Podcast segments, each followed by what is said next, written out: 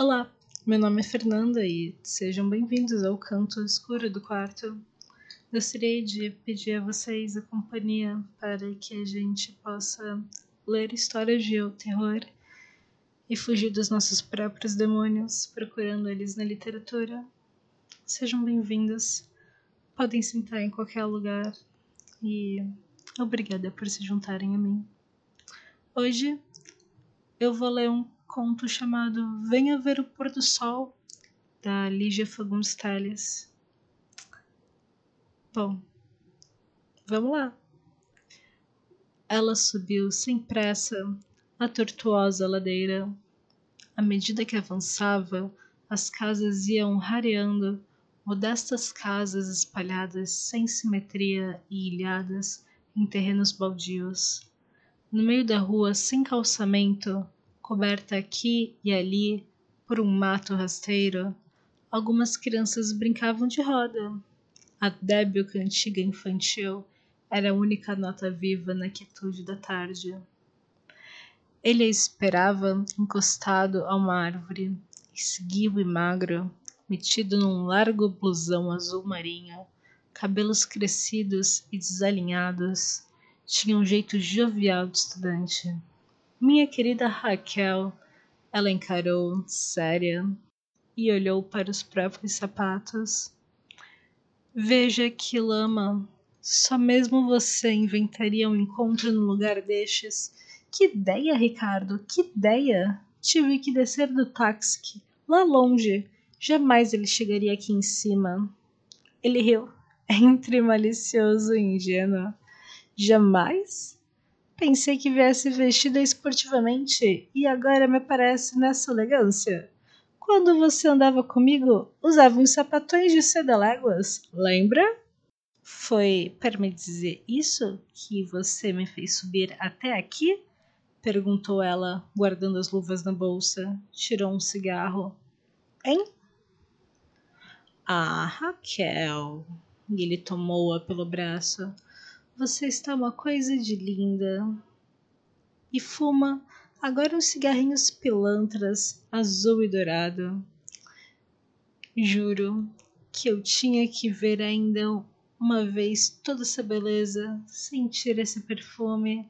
Então, fiz mal. Podia ter escolhido outro lugar, não? Abrandar a voz. E que é isso aí? Um cemitério? Ele voltou-se para o velho muro arruinado. Indicou com o olhar o portão de ferro, carcomido pela ferrugem. Cemitério abandonado, meu anjo. Vivos e mortos desertaram todos. Nem os fantasmas sobraram. Olha aí como as criancinhas brincam sem medo, acrescentou apontando as crianças na sua ciranda. Ela tragou lentamente soprou a fumaça na cara do companheiro. Ricardo e suas ideias. E agora, qual programa? Brandamente ele a tomou pela cintura. Conheço bem tudo isso. Minha gente está enterrada aí. Vamos entrar um instante e te mostrarei o pôr do sol mais lindo do mundo. Ela encarou um instante, e vergou a cabeça para trás numa risada. Ver o pôr do sol! Ai, meu Deus! Fabuloso, fabuloso! Me implora um último encontro, me atormenta dias seguidos, me faz vir de longe para esta buraqueira só mais uma vez, só mais uma. E para quê? Para ver o pôr do sol num cemitério. Ele riu também, afetando encabulamento como um menino pilhado em falta.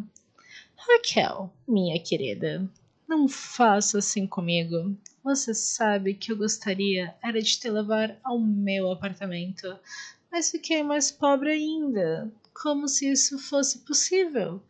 Moro agora numa pensão horrenda. A dona é uma medusa que vive espiando pelo buraco da fechadura. E você acha que eu iria? Não se zangue. Sei que não iria. Você está fidelíssima. Então pensei, Se pudéssemos conversar um pouco numa rua afastada, disse ele, aproximando-se mais. Acariciou-lhe os braços com as pontas dos dedos. Ficou sério e aos poucos inúmeras ruguinhas foram se formando ao redor de seus olhos, ligeiramente apertados. Os leques de rugas se aprofundaram numa expressão astuta. Não era nesse instante tão jovem como aparentava, mas logo sorriu e a rede de rugas desapareceu sem deixar vestígio. Voltou-lhe novamente o ar inexperiente e meio desatento. Você me fez bem vir. Quer dizer que o programa. E não podíamos tomar alguma coisa no bar? Estou sem dinheiro, meu anjo. Vê se entende. Mas eu pago. Com o dinheiro dele, prefiro beber formicida. Escolhi este passeio porque é de graça e muito decente. Não pode haver um passeio mais decente. Não concorda comigo? Até romântico. Ela olhou em redor, puxou o braço que ele apertava. Foi um risco enorme, Ricardo. Ele é ciumentíssimo. Está farto de saber que tive meus casos. Se nos pilha juntos, então sim, quero só ver se alguma das suas fabulosas ideias vai me consertar a vida. Mas me lembrei deste lugar justamente porque não quero que você se arrisque, meu anjo. Não tem lugar mais discreto do que um cemitério abandonado. Veja, completamente abandonado, prosseguiu ele, abrindo os portões. Os velhos gonzos gemeram. Jamais seu amigo, ou um amigo de seu amigo, saberá que estivemos aqui. É um risco enorme, já disse. Não insista nessas brincadeiras, por favor. E se vem um enterro? Não suporto enterros. Mas enterro de quem, Raquel? Raquel, quantas vezes preciso repetir a mesma coisa? Há séculos ninguém mais é enterrado aqui. Acho que nem os ossos sobraram. Que bobagem! Vem comigo. Pode me dar o braço. Não tenha medo. O mato rasteiro dominava tudo e não satisfeito de ter se alastrado furioso pelos canteiros, subira pelas sepulturas, infiltrando-se ávido pelas rachões de madeiras e mármores, invadir as alamedas de pedregulhos esverdinhados, como se quisesse com sua violenta força de vida cobrir para sempre os últimos vestígios da morte.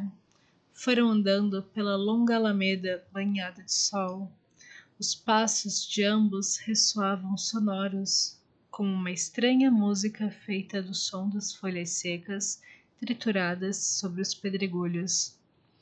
Amuada, mas obediente, ela se deixava conduzir como uma criança. Às vezes mostrava certa curiosidade por uma ou duas sepulturas com os pálidos medalhões de retratos esmaltados é imenso, hein?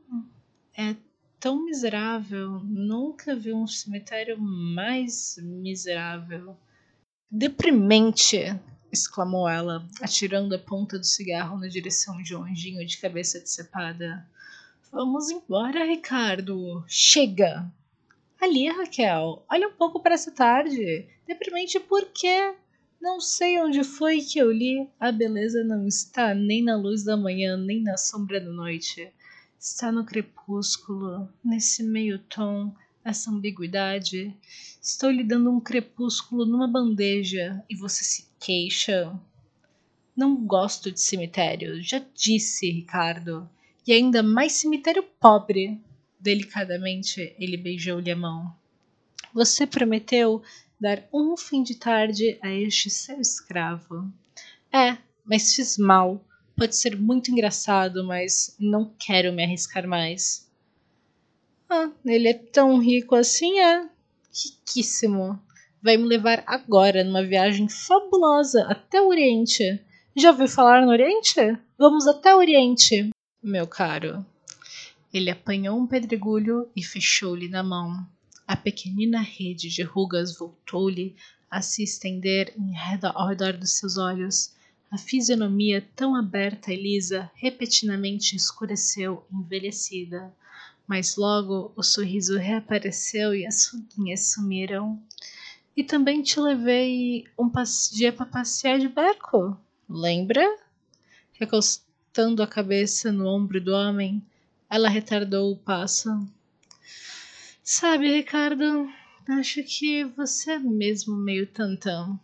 Mas apesar de tudo, tenho às vezes saudades daquele tempo. Ah, que ano aquele? Quando penso, não entendo como aguentei tanto. Imagine um ano. É que você tinha lido A Dama das Camélias. Ficou assim toda frágil, toda sentimental. E agora? Que romance você está lendo agora? Nenhum, respondeu ela, franzindo os lábios. Deteve-se para ler a inscrição de uma laje despedaçada. Minha querida esposa, eternas saudades, leva em voz baixa. Pois sim, durou pouco essa trindade. Ela atirou o pedregulho num canteiro ressequido. Mas é esse abandono na morte que faz o encanto disto. Não se encontra mais a menor intervenção dos vivos, a estúpida intervenção dos vivos. Veja, disse apontando uma sepultura fendida, a erva daninha brotando insólita de dentro da fenda. O musgo já cobriu o nome na pedra. Por cima do musgo ainda virão as raízes, depois as folhas. Esta é a morte perfeita. Nem lembrança, nem saudade, nem um nome sequer. Nem isso. Ela conseguiu chamar a ele. Ah, bocejou. Está bem, mas agora vamos embora que eu já me diverti muito. Faz tempo que não me divirto tanto.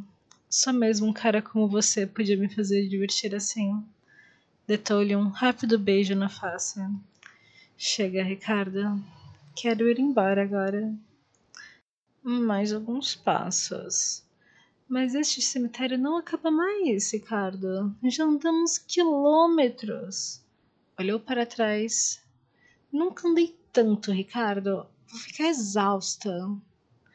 A boa vida te deixou preguiçosa? Que feio, lamentou ele, impelindo-a para frente. Dobrando esta alameda, fica o jazido da minha gente. É de lá que se vê o pôr do sol. Sabe, Raquel, andei muitas vezes por aqui, de mão dadas com minha prima. Tínhamos então doze anos. Todos os domingos, minha mãe vinha trazer flores e arrumar nossa capelinha onde já estava enterrado meu pai. Eu e minha priminha vínhamos com ela e ficávamos por aí, de mãos dadas, fazendo tantos planos. Agora as duas estão mortas. Sua prima também? Também. Morreu quando completou 15 anos não era propriamente bonita, mas tinha uns olhos, eram assim, verdes como os seus, parecido com os seus. Extraordinário, Raquel, extraordinário como vocês duas. Penso agora que toda a beleza dela residia apenas nos olhos, assim, meio oblíquos, como os seus. Vocês se amaram? Ela me amou. Foi a única criatura que fez um gesto. Enfim, não tem importância. Raquel tirou-lhe o cigarro, tragou e depois devolveu. Eu gostei de você, Ricardo. E eu te amei e te amo ainda. Percebe agora a diferença? Um pássaro rompeu o cipestre e soltou um grito. Ela estremeceu. Esfriou, não? Vamos embora, Ricardo. Já chegamos, meu anjo. Aqui estão meus mortos. pararam diante de uma cabelinha coberta de alto a baixo por uma trepadeira selvagem que a envolvia num furioso abraço de cipós e folhas. A estreita porta rangeu quando ele a abriu de par em par. A luz invadiu um cubículo de paredes enegrecidas, cheias de estreias das antigas goteiras. No centro do cubículo, um altar meio desmantelado, coberto por uma toalha que adquirira a cor do tempo. Dois vasos de disputada opalina ladeavam um tosco crucifixo de madeira. Entre os braços da cruz, uma aranha tecera dois triângulos de teias já rompidas, pendendo como farrapos de um manto que alguém colocara sobre os ombros do Cristo. Na parede lateral, à direita da porta, uma portinhola de ferro dando acesso para uma escada de pedra, descendo em caracol para a catacumba. Ela entrou na ponta dos pés, evitando roçar mesmo que de leve naqueles restos da capelinha. Que triste que é isso, Ricardo. Nunca mais você esteve aqui? Ele tocou na face da imagem recoberta de poeira. Sorriu, melancólico. Sei que você gostaria de encontrar tudo limpinho. Flores nos vasos, velas, sinais da minha dedicação, né? Mas já disse que o que mais amo nesse cemitério é precisamente este abandono, esta solidão. As pontes com outro mundo foram cortadas e aqui a morte se isolou total, absoluta. Ela adiantou-se e espiou através de enferrujadas barras de ferro da portinhola. Na cima obscuridade do subsolo, os gavetões se estendiam ao longo das quatro paredes que formavam um estreito retângulo cinzento. E lá embaixo? Pois lá estão as gavetas, e nas gavetas minhas raízes. Pó, meu anjo, pó, murmurou ele. Abriu a portinhola e desceu a escada. Aproximou-se de uma gaveta no centro da parede, segurando firme na alça de bronze como se fosse puxá-la. A cômoda de pedra não é grandiosa. Detendo-se no topo da escada, ela inclinou-se mais para ver melhor. Todas essas gavetas estão cheias? Cheias? Só as que têm o retrato e inscrição, está vendo? Nesta aqui, ó, está o retrato da minha mãe. Aqui ficou a minha mãe perseguiu ele troca, tocando com as pontas dos dedos no medalhão esmaltado embutindo no centro da gaveta. Ela cruzou os braços, falou baixinho, um ligeiro tremor na voz. Vamos, Ricardo, vamos. Você está com medo? Claro que não. Estou com frio. Suba e vamos embora. Estou com frio. Ele não respondeu. Adiantara-se até um dos gavetões na parede aposta e acendeu um fósforo. Inclinou-se para o medalhão frouxamente iluminado. A priminha Maria Emília, lembre-me até do dia em que tirou esse retrato. Duas semanas antes de morrer. Prendeu os cabelos com uma fita azul e veio se exibir Tão bonita, tão bonita. Falava agora consigo mesmo, doce gravemente. Não é que fosse bonita, mas olhos. Venha ver, Raquel, é impressionante como tinha olhos iguais aos seus. Ela desceu a escada, encolhendo-se para não esbarrar em nada. Que frio faz aqui, que escuro, não estou enxergando. Acendendo outro fósforo, ele ofereceu para a companheira. Pegue. Dá para ver muito bem. Afastou-se para o lado. Repare nos olhos. Mas está tão desbotado, mal se vê que é uma moça. Antes da chama se apagar, aproximou-se da inscrição feita de pedra, leu em voz alta, lentamente: Maria Emília, nascida em 20 de maio de 1800 e falecida. Deixou cair o palito e ficou um instante imóvel.